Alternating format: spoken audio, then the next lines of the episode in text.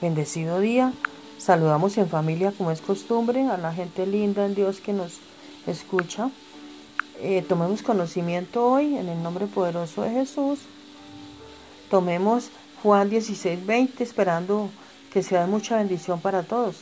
Juan 16, 20 nos dice, en verdad les digo que lloran y se lamentan, pero el mundo se alegrará. Ustedes están tristes, pero su tristeza se convertirá en alegría.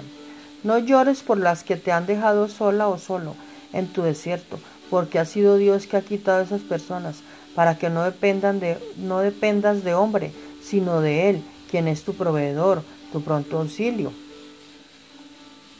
Tomemos esta reflexión para mujeres.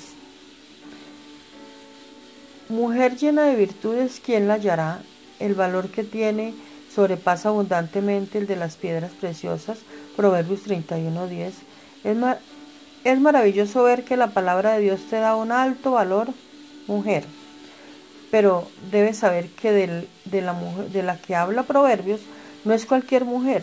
Esta mujer valorada más que las piedras preciosas es una mujer llena de virtudes. ¿Por qué compara su valor al de las piedras preciosas? Los rubíes, las perlas, los diamantes, las esmeraldas, el zafiro, etcétera, tienen características importantes. Además de ser piedras hermosas, también son piedras muy costosas que tienen propiedades e influencias únicas. Cada piedra preciosa es pasada por, procesos duros y prolongados. El tiempo, la temperatura, la presión, es lo que les hace hermosas y de alto valor.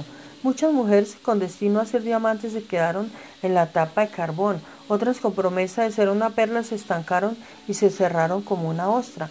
La alta presión de la tierra, la temperatura y la soledad dan como resultado las piedras más preciosas y más cotizadas.